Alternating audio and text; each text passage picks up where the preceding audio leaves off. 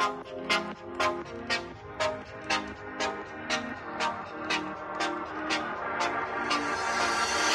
you.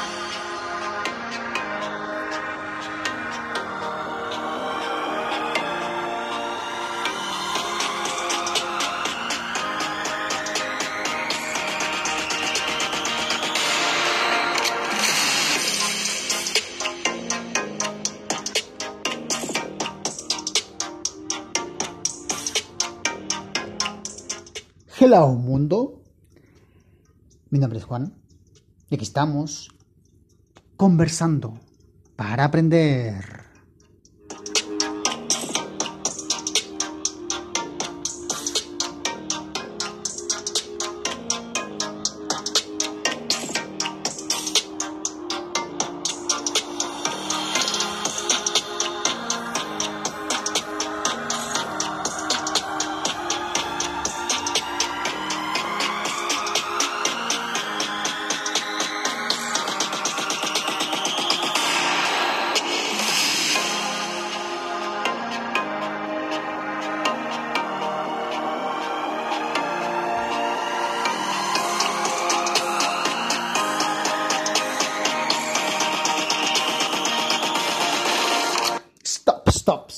Stop, stop.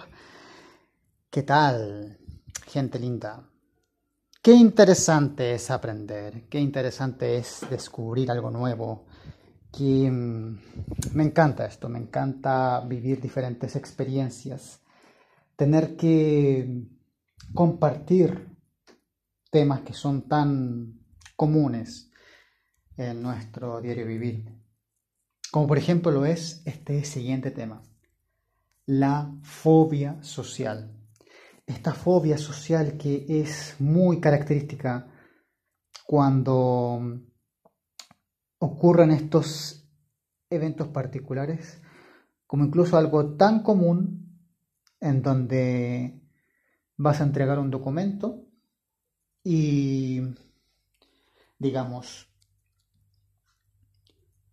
hay, por ejemplo, un lápiz, un, un, papel y estás frente a las personas o en un lugar público, un espacio público, y vas a entregar este documento y se cae un, un, el lápiz.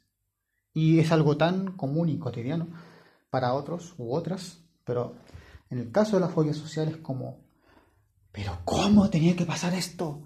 ¿Pero por qué? Y viene como todo ese espacio terrorífico como, digamos, una película de terror en donde se agranda el tema. Se agranda el tema y es como una, un momento de terror. ¿Por qué? Porque en este caso de la fobia social, como ya te voy a comentar para que entremos de lleno, es como si hubieran diferentes ojos o 20 ojos en tu cabeza. Tanto como los que ya tenemos arriba de la cabeza, a los lados y por detrás de la cabeza. Estamos imaginando estas personas que van a juzgarnos, que es uno de los puntos importantes a considerar dentro de esta joya social, y esta crítica, esta crítica que ocurre en, en este evento, que genera la fobia social. Es como que aparece esa voz que dice, ni se te ocurra volver a hacer esto, mira lo que te pasa cuando sucede un evento similar, que desde el aspecto mental, como es una cosa que me encanta tratar en este espacio que tengo para todos ustedes, todos y todas ustedes, en este tipo de mm, el funcionamiento de la mente, cuando ocurre un evento, la mente tiende a asociarlo con algo que, que te haya ocurrido. Y se despierta este pensamiento de, digamos, similar, que asociado a ese evento mientras no, haya sido tratado. Entonces, dentro de esta fobia social, tenemos que entender primero la materia. Pero antes de ir con este tema que a más de alguno o alguna habrá involucrado, incluso a mí también en una oportunidad, no va a reemplazar un tratamiento profesional, un especialista. Se pueden dar los mejores estilos, mejores consejos, enriquecernos en este tema, pero si necesitas tener esa asesoría, hazla. No te abandones en ese sentido. Tienes que tratar, tienes que aprender a... En el fondo tienes que ser capaz por amor propio. Tienes que ser capaz de revisar ese aspecto interno con el especialista.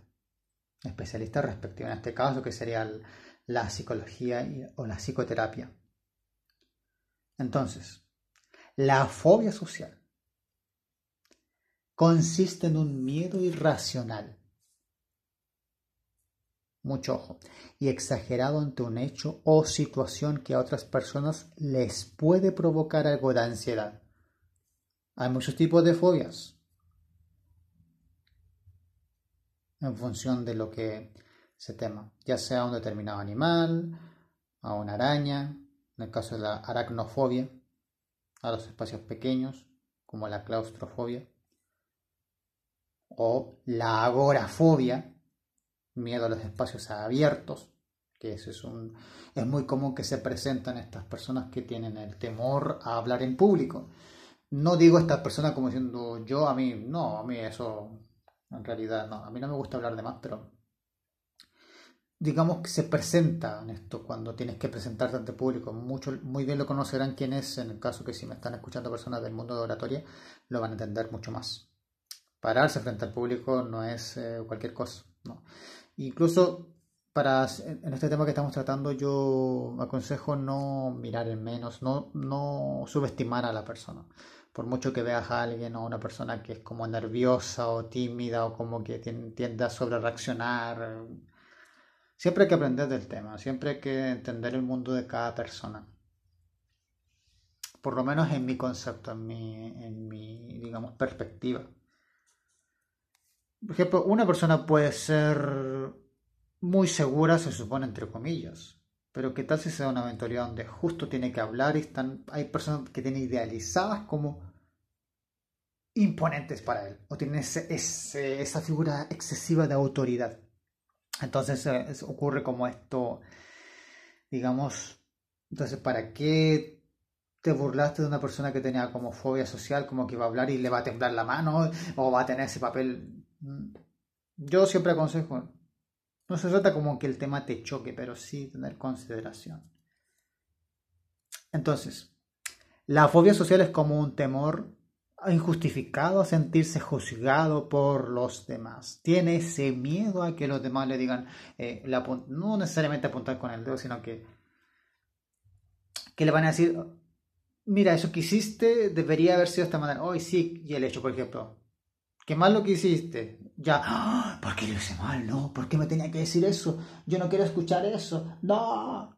Como ese tipo de ejemplificación el tema de la fobia social o a verse en una situación que deje en evidencia a la persona o la vergüenza ante otros. Hay que diferenciarlo de esos momentos en los que cualquiera mm, puede sentir nervios o inquietud por enfrentarse a situaciones como tener que hablar en público si no está habituado o no está ambientado a ello, familiarizado o que le presentan a los padres de su pareja. En la fobia social, por ejemplo, el temor y los nervios son ocurren a diario ante la ansiedad que le genera a la persona que la padece enfrentarse a eventos sociales que son convencionales para otros. Existen muchas hipótesis o, digamos, posturas o, digamos, sí, posturas idiopáticas sobre cómo surgen las fobias. Aunque la mayoría de los autores aceptan que se debe a una experiencia negativa que marca al individuo. Y esta experiencia, donde, como dije al principio, no es, ni se te ocurra hacer lo mismo, porque mira lo que pasó. Esa misma experiencia como que se transforma en un, eh, digamos, no lo quiero decir así, iba a decir monstruo, pero es digamos como ese verdugo o verduga que te persigue.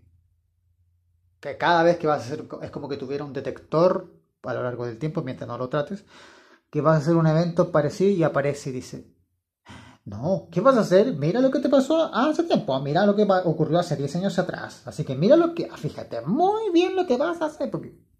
Pero cuando tratas el tema, ya esa parte desaparece. O esa energía que te incomoda ya no existe. Pero como no has hecho ese trabajo interno respectivo, ya sea con especialistas, por supuesto, la persona tiende a, hacerle caso a esta voz. Como se dice aquí, marca al individuo esa experiencia negativa. Ya sea por haberlo vivido en primera persona o porque vio lo que sufrió la persona como consecuencia en esta experiencia negativa. En el caso de la fobia social se debería al hecho de haberse encontrado en una situación vergonzante o la que se le evaluaba socialmente. Y esta persona tiene miedo, tiene como ese, ese temor, ay, ¿por qué me tienen que evaluar? ¿Por qué? O vio a otra persona pasar por esta experiencia y dijo, la verdad que me dio mucha lástima esta persona y a mí no me gustaría vivir algo así. Y va a estar muy alerta de cualquier evento social en donde por ejemplo, te dije el, tema del lápiz, con el papel. Entregar un documento con lápiz y se, cae justo un lápiz en, un lugar tan público y la persona está mirando, se cayó, a lo mejor incluso queriendo ayudar, pero esta persona lo idealiza como, ah, no, me está mirando y se está riendo de mí y va a difundir ahora que, por ejemplo, como hay redes sociales, celulares, smartphones, como te gusta llamarlo, dispositivos, etc. Y se pueda difundir. Oh, ¿qué va a pasar conmigo? Lo van a filtrar. a lo mejor alguien está grabando un Instagram Live o está haciendo un Facebook Live o un YouTube Live, eh, LinkedIn Live o red social Live y voy a salir difundido por ahí. No, pues no. Entonces, ¿qué pasa?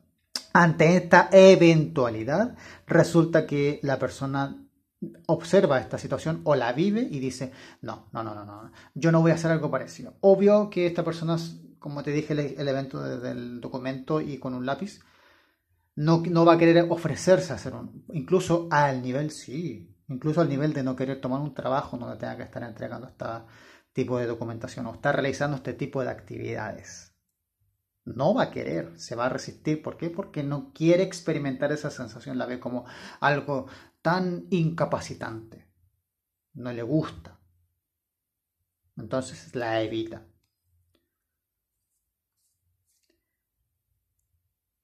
Entonces, siendo el temor a consecuencias negativas, el que origina ese miedo que va a acompañar al afectado durante toda su vida si no se enfrenta a su problema mediante psicoterapia. El tema del especialista o la especialista. Por ejemplo, me voy a tener un poco y ya voy a tener un punto a considerar puedo tener una fobia social porque por haber tartamudeado un poquito. Me pasó en un podcast que tartamudeé y eso va a quedar grabado. Entonces, ¿qué va a hacer de mí después? ¿Lo van a difundir? ¿Alguien lo va a ocupar como audio para filtrarlo en otros lugares con sus amistades? ¡Oh, que se van a La película mental. Algo así sucede en estos casos. La fobia social puede afectar a muchas personas de cualquier edad, a personas de cualquier edad aunque se suele ocurrir en la adolescencia.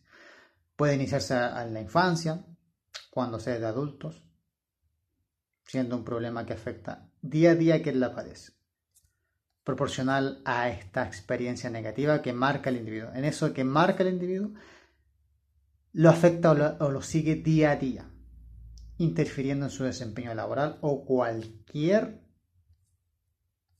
actividad que desempeñe durante el día. Esto se trata entonces de un miedo aprendido, que se adopta como una creencia. Se puede desaprender con el tratamiento adecuado. Por el contrario, la persona va a tender a evitar situaciones en las que tenga que verse expuesto ante un público. ¿Por qué? Porque este miedo a ser enjuiciado y criticado proviene de un público. O sea, todo lo que tenga que ver con el público va a decir no. ¿Por qué? Porque el público siempre me, me va a estar criticando y, juzgando están simplemente pendientes de eso de mí, incluso en el ámbito laboral. Si no se trata de tentación, se hace crónica y puede llegar a afectarle negativamente. En trabajo como su vida personal. Incluso sabe que todo lo que está padeciendo es una exageración, pero le hace incapaz de controlar sus pensamientos de anticipación sobre las consecuencias negativas. Estos pensamientos de anticipación pueden ser de las consecuencias de una catástrofe. Por ejemplo, pensamientos catastróficos, obsesivos, y no es capaz de controlarlos, como por ejemplo pensar en otra cosa o visualizarlo de otra manera. Entonces, continuando con este interesante tema de la fobia social, hay que tener en cuenta algo muy importante para poder determinar esto, o para que sea un motivo de consulta, o para asistirse o asesorarse con un especialista. Como te lo dije al principio, esto no va a reemplazar un tratamiento profesional. En el contexto social, donde lo importante no es si hay tres o trescientas personas, quien sufre este cuadro de fobia social va a experienciar un montón de síntomas que de acuerdo a la gravedad o intensidad van a resultar en mayor o menor medida incapacitantes.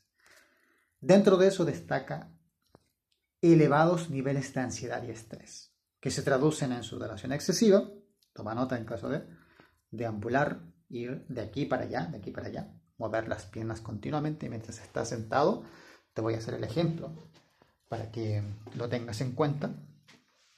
Es como voy a, incluso voy a estar en esta Mover las piernas incluso cuando está sentado. No sé si se escucha. Estoy tratando de juntar los muslos. Ahí los pies como arrastrando.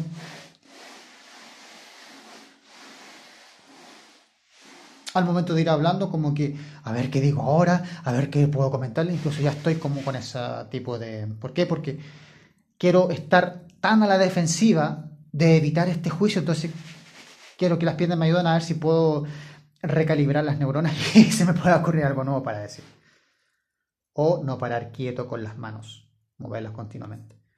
Siguiente, deficiencia en la comunicación. No te salen las palabras por la ansiedad, pudiendo quedar incluso totalmente mudo o muda. O no terminar frases o expresar frases sin sentido. Por ejemplo, hablar algo que, por ejemplo, ya, hasta aquí llegamos, que no viene al contexto decir eso. O decir, por ejemplo, la felicidad consiste en expresar, o mejor, vamos a decirlo, la felicidad es un estado mental. No se pueden terminar frases, por ejemplo, o frases inconexas. Vale decir, la felicidad resulta mental. En vez de decir la felicidad es un estado mental. No termino de concretar, ¿por qué? Porque estoy tan deficiente en la comunicación, porque en mi mente estoy tan, digamos, en esta fobia social tan interferido o está siendo confundido por esta experiencia que te marca, que no puedo articular, no puedo hacer una conexión de lo que voy a decir. Si se explica bien. Pensamientos invasivos como siguiente síntoma. O imparables de fracaso ante los demás. Se ve incapacitado de desenvolverse socialmente porque está convencido de que solamente lo van a juzgar o lo van a criticar.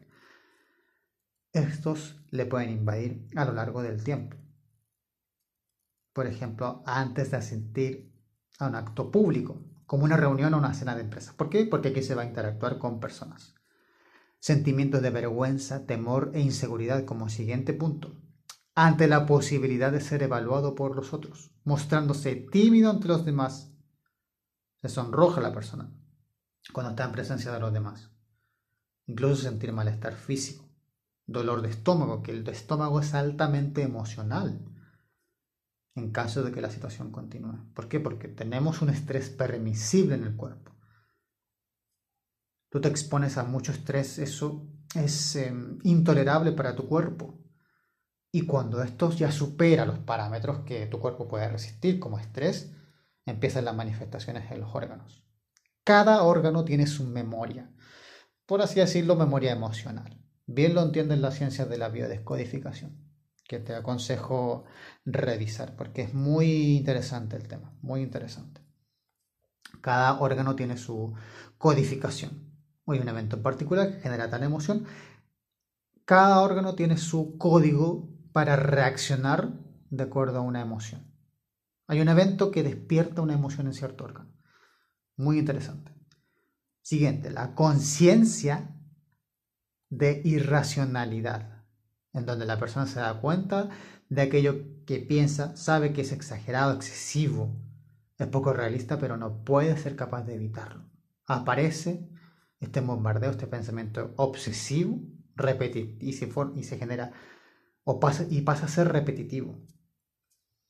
Siguiente, tendencia a evitar lugares o eventos. ¿Por qué? Por el evento este que marca, como te venía diciendo. Entonces va a buscar excusas, va a inventarlas incluso para poder, para evitar hacer frente a una situación. Porque tiene ese convencimiento, así como tiene esta, como te dije en uno anterior, tiene temor a ser eh, evaluado por otros porque sabe que va a ser juzgado. Siempre tiene ese concepto de que las personas lo van a juzgar. Entonces, en este otro punto te, digo que de la tendencia a evitar lugares o eventos, tiene esta creencia de que va a ser desastroso. Por eso que va a inventar o va a buscar una excusa. Si puede encontrar la excusa, perfecto para esta persona. Es perfecto. Y si no la encuentra, la va, la va a inventar. Aunque no lo creas ya lo van a entender quienes se habrán involucrado. A mí me sucedió y también lo he visto en otras personas. Así que lo entiendo perfectamente. Problemas para mantener relaciones de amistad. Esto incluso como siguiente síntoma influye tanto en los amigos como en la pareja. ¿Por qué? Porque en ambos casos se requiere un, hay un cierto nivel de actividades sociales. Cualquier tipo de actividad social, ir a comprar o ir a ver una película, ir a algún tipo de actividad deportiva, o incluso ir a, bailar, o ir a un lugar a comer, o viene compartir algún tipo, o salir de vacaciones, por ejemplo, ir a un lugar a la playa. Entonces, ya sea de ocio culturales o de otro tipo, que la persona que sufre fobia social no está dispuesto a aceptar. ¿Por qué? Porque puede aparecer un momento en donde va a ser juzgado tiene esta creencia y como sabe que va a ser un desastre, no va a saber qué hacer, entonces lo va a evitar. Y como va a buscar excusas, y como va incluso a, tratar, o incluso va a buscar cómo inventar una excusa, la pareja y los amigos se van a molestar. Por ejemplo, si tú quieres, supongamos que me están escuchando, ustedes que me escuchan son mis amigos y yo quiero inventar una excusa para no ir al cine o por ejemplo no ir a un zoológico, ¿por qué? Porque hay un animal que me, que me da tanto terror y, no, pero me van a decir, pero Juan, entonces ¿cómo? Si, eso está, si son animales y qué, qué es lo que pasa, te da miedo. No, no, no es que me da miedo, es que yo no quiero ir para allá porque en realidad yo tengo alergia a los leones, imagínate. Entonces voy a inventarle. Mira, esto me pasó porque incluso con un gato que iba pasando, yo lo vi y, inmediatamente cuando se puso en mi pierna apareció esto en la noche, me sentí muy mal, así que entiéndeme, si tú eres mi amigo, incluso con la pareja, si tú me entiendes vas a saber que tienes que comprenderme. La persona incluso a lo mejor no va a pelear contigo y se puede dar esto. Y de la pelea surja como, no, me estás mintiendo. Y se va a generar todo un tipo de relación social tóxica, por así decirlo. No, no es que sea, vas a ser personas tóxicas, pero no va a ser una relación social efectiva, agradable, cómoda. ¿Y qué pasa? Se ve interferido o se ve, digamos, perjudicado el círculo social en este sentido. Como siguiente punto para considerar, ya te dije los síntomas y manifestaciones para que las tengas en cuenta. ¿Cómo se puede determinar esta fobia social? Se tiene que haber prolongado estos síntomas mayormente seis meses.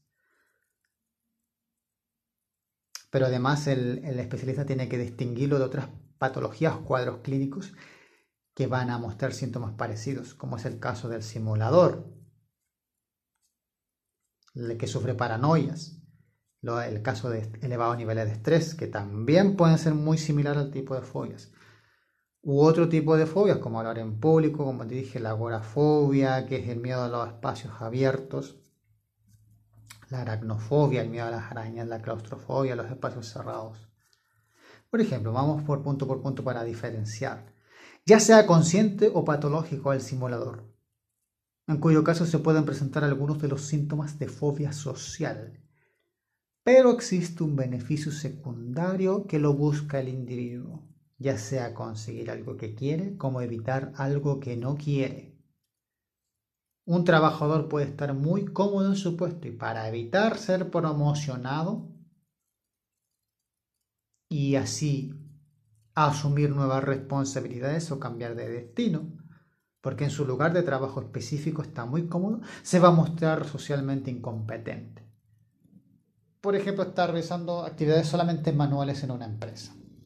La otra actividad que le quieren asignar y donde lo van a promocionar primeramente va a ser interactuar más con el público y a esta persona no le gusta hablar con el público.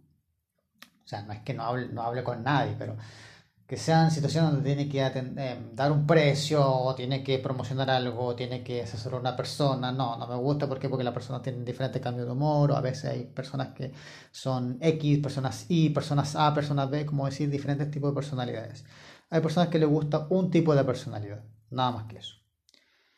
Hay personas que también les gusta eh, relacionarse con diferentes tipos de personalidades, pero hay gente que no. Entonces, se va a mostrar socialmente incompetente. Pero en estos casos no hay un miedo irracional o anticipado ante una situación social. No están estos pensamientos catastróficos de las consecuencias, ni los altos niveles de ansiedad ante la presencia de otros. No existe esta deambulación, esta sudoración, este movimiento de manos tan inquietante o este hecho de estar sentado y mover a cada rato las piernas y como, como lo recreé en un momento. No, no existe este tipo de, de sintomatología como para poder decir que el simulador va a ser alguien que tiene fobia social. Esto porque lo menciono para que no se confunda. También del que sufre paranoias, ya sea por un trastorno de personalidad o por sufrir episodios de paranoia en los que se piensa y siente que los demás son sus enemigos y están ahí para hacerle mal. En la paranoia es constantemente ese estado defensivo y peligro latente de que los demás solamente están para hacerle daño. Y es como esa musiquita chinini, no, es como, bueno, volvamos al ejemplo mío del podcast. Yo estoy haciendo un podcast y estoy entregando este contenido, pero en vez de yo verlo para compartir, para en el fondo darlo a conocer al mundo, veo todo eso como un enemigo. Ay, pobre de mí que diga una palabra mal hecha o que no haya, haya titubeado o tenga algún tipo de tartamudeo. Y, y ustedes no me están viendo en este minuto, pero hago la recreación como que estoy mirando para los lados, aunque no me vean, porque solamente me están escuchando, pero me imagino aquí personas que están ahí acechando con palos, con espadas, con armas de fuego, incluso con tanques, porque eh, quieren perjudicarme o me van a tirar algún tipo de, de animal que pueda hacerme daño. ¿Por qué? Porque constantemente son mis enemigos, son mis enemigos. Así. Esa es la paranoia. En este caso, los pensamientos son diferentes. Ya no se trata de sentirse avergonzado por los demás, sino como ya te lo recreé, de tener miedo a lo que los demás le pueden hacer. En, la perdón, en el tema de la mm, fobia social, como te dije, los ojos desde la cabeza de personas que están constantemente ahí lo van, le van a señalar con el dedo o con estos, digamos, oídos que van a, no es que por, por escuchar mucho más personas, sino que van a acrecentar esto que le están diciendo. Le están reprochando, le están criticando. Tiene ese miedo al juicio de la crítica. No lo ve como una simple crítica o algo que le están diciendo. No, lo ve como algo terrible. Pero en el caso de la paranoia se ve como un enemigo, alguien que está acechando para hacerte caer y bla, bla, Eso es importante diferenciarlo. También con los elevados niveles de estrés que se producen ante una evolución real o ante un acontecimiento relevante, donde se puede sentir nerviosa la persona o nervioso.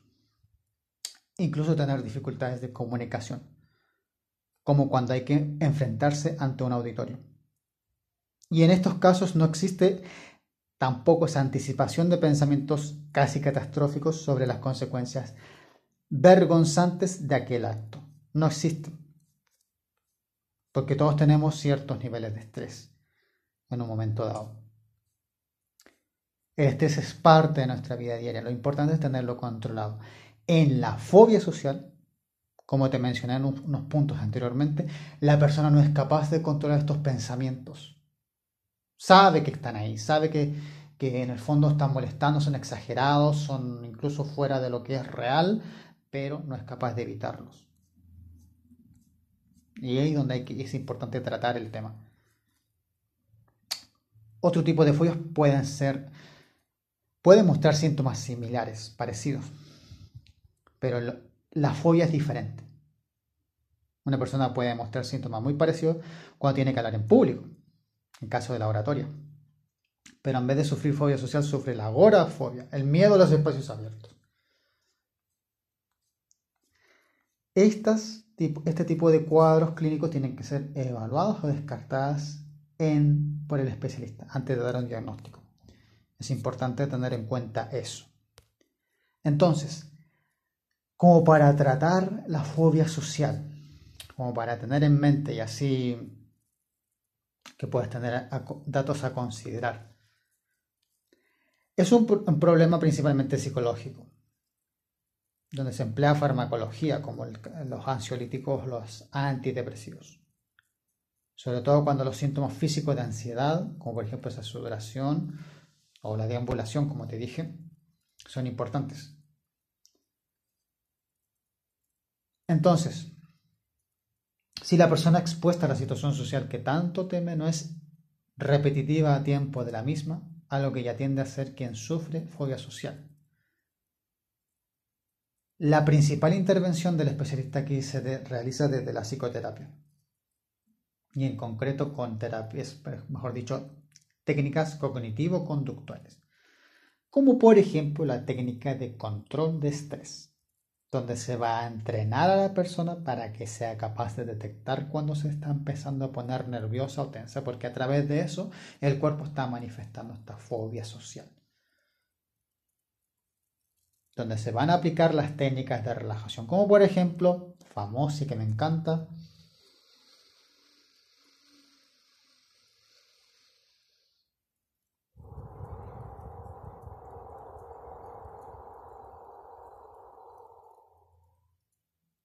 técnica de relajación, la respiración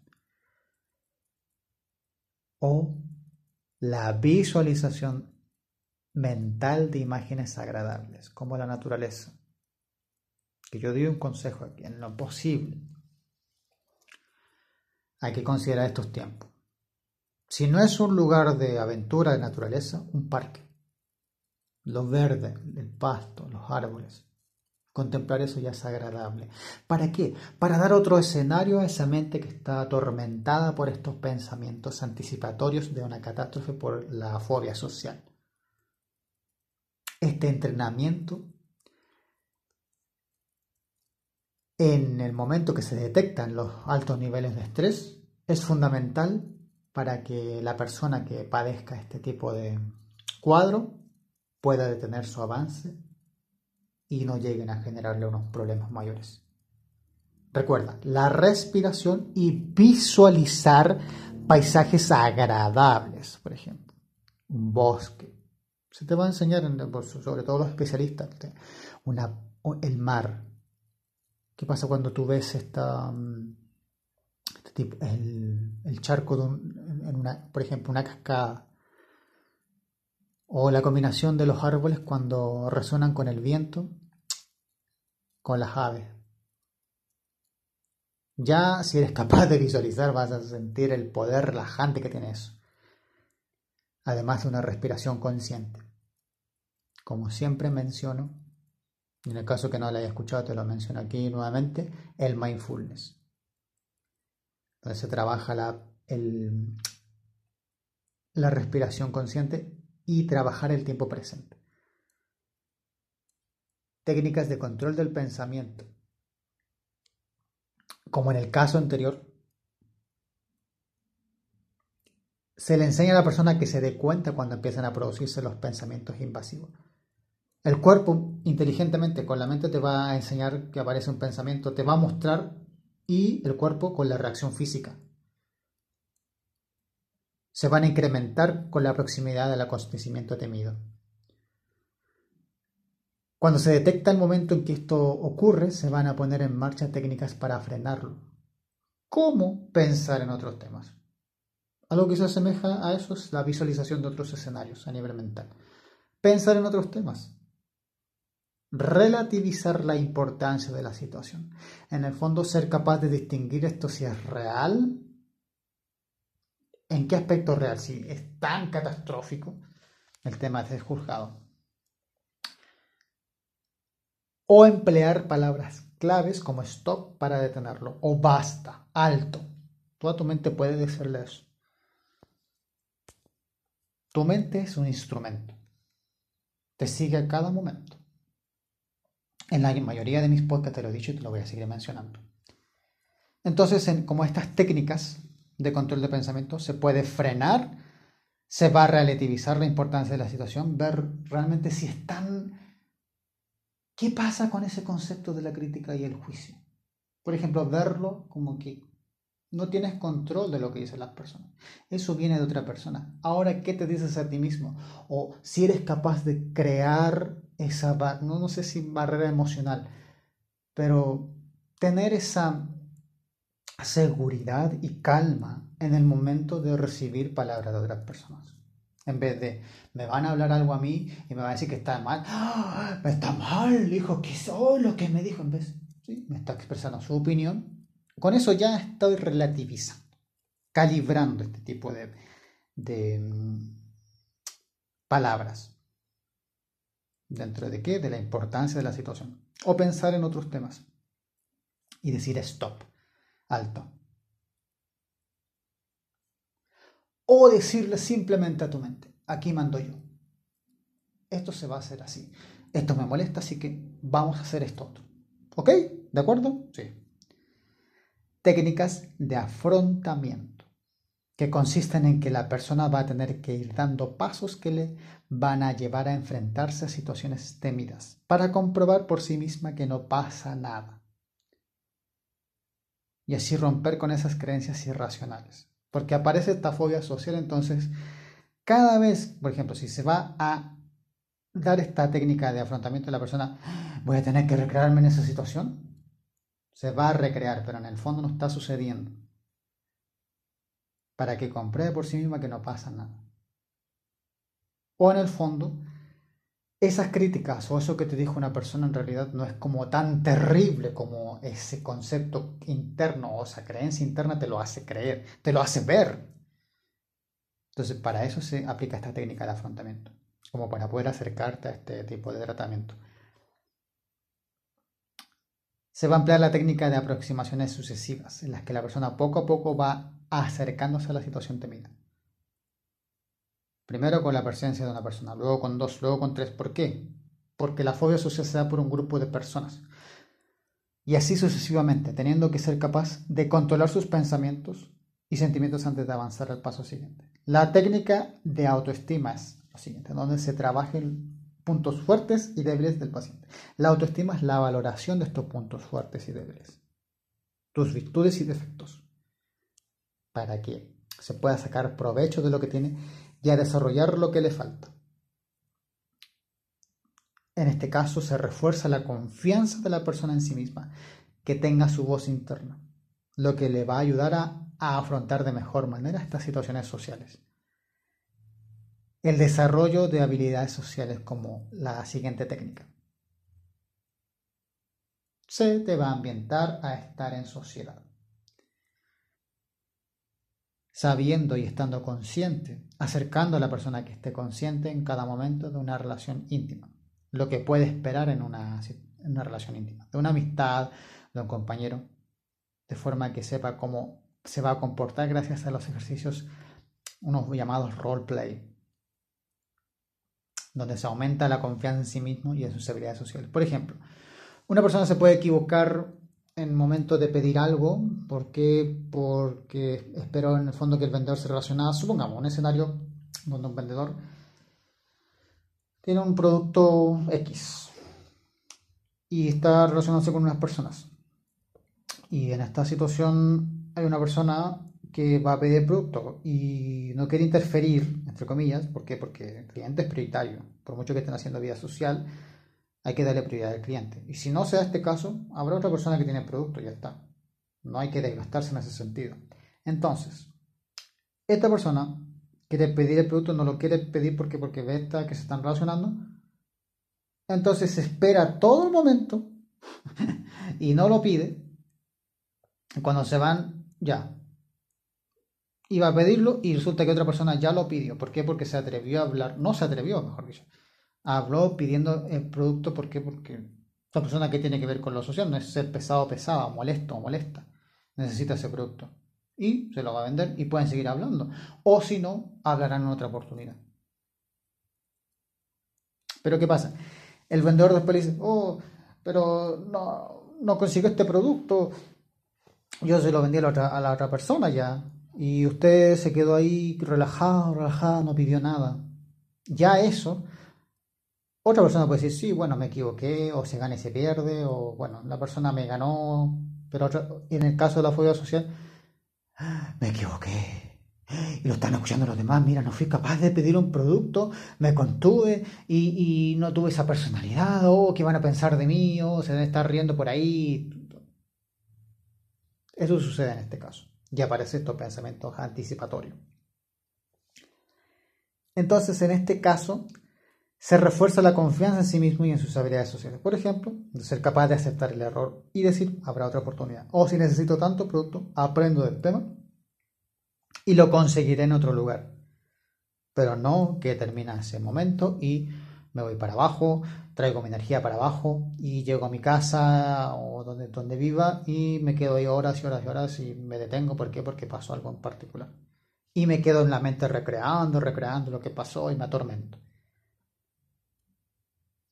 Aumentar la confianza en sí mismo también significa, amigos y amigas, reconocer que uno se equivocó, pero que pueda aprender de eso. No tener temor a equivocarse. Tengo confianza en eso. Confío en que lo voy a hacer mejor a la próxima. Y confío en que de eso aprendo en vez de atormentarme por eso.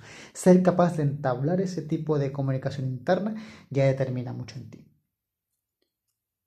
y rompiendo con ello los pensamientos de vergüenza que te van a impedir relacionarte con otras personas. Entonces,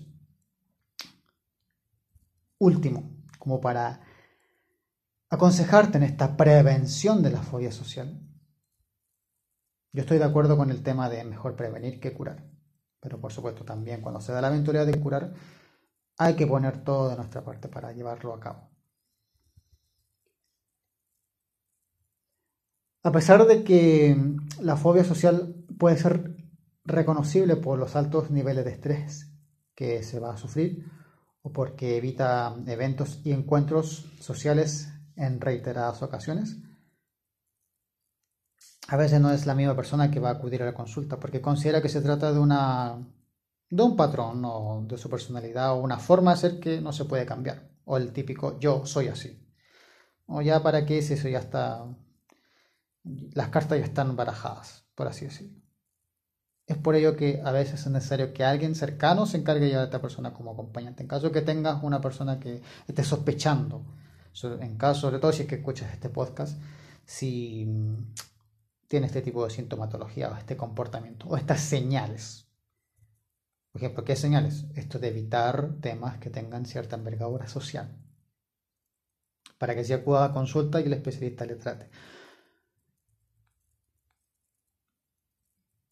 El origen de la fobia social no parece estar claro como dato importante.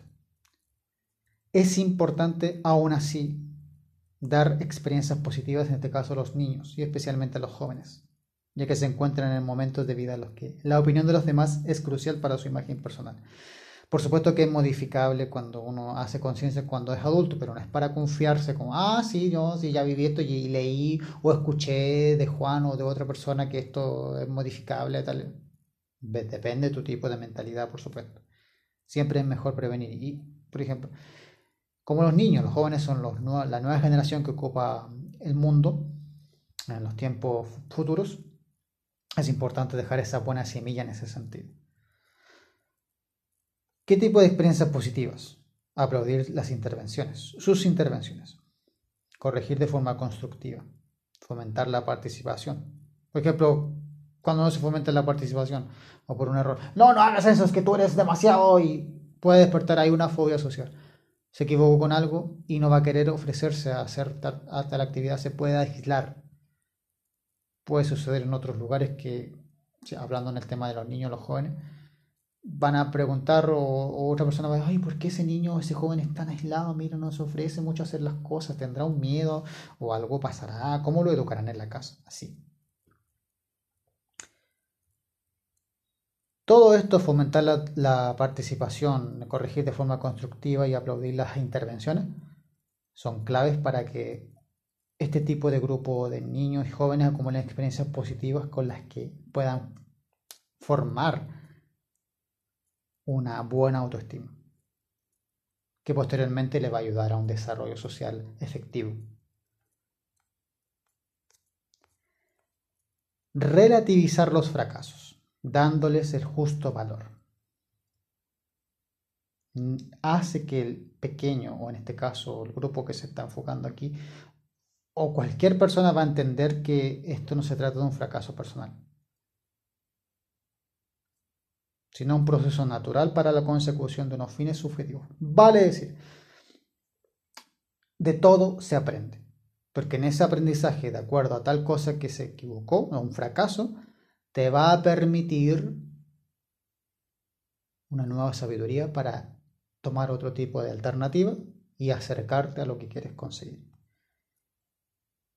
Por eso, como clásicamente ya se, menciona y se hace mucho tipo de contenido en ese sentido también, el tema de aprender de los errores.